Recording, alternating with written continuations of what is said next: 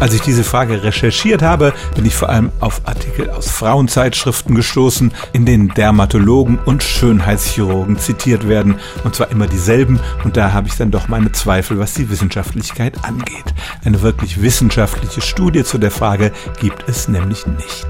Als erstes muss man klarstellen, wer ein oder zwei Kaugummis am Tag kaut und die dann auch gleich wieder rausnimmt, für den stellt sich die Frage sowieso nicht. Es geht um Menschen, die ständig am Kauen sind und die Frage, was macht das mit der Haut?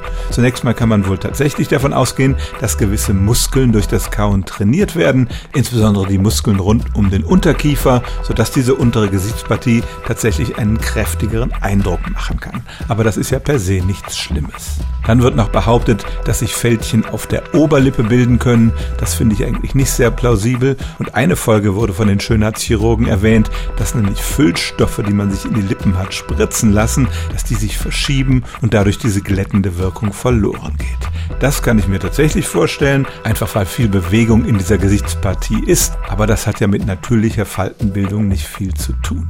Also die Belege dafür sind tatsächlich äußerst dünn und Kaugummifreunde und Freundinnen müssen sich eigentlich keine Sorgen machen, dass das zu Falten führt. Stellen auch Sie Ihre alltäglichste Frage unter stimmtz.radio1.de.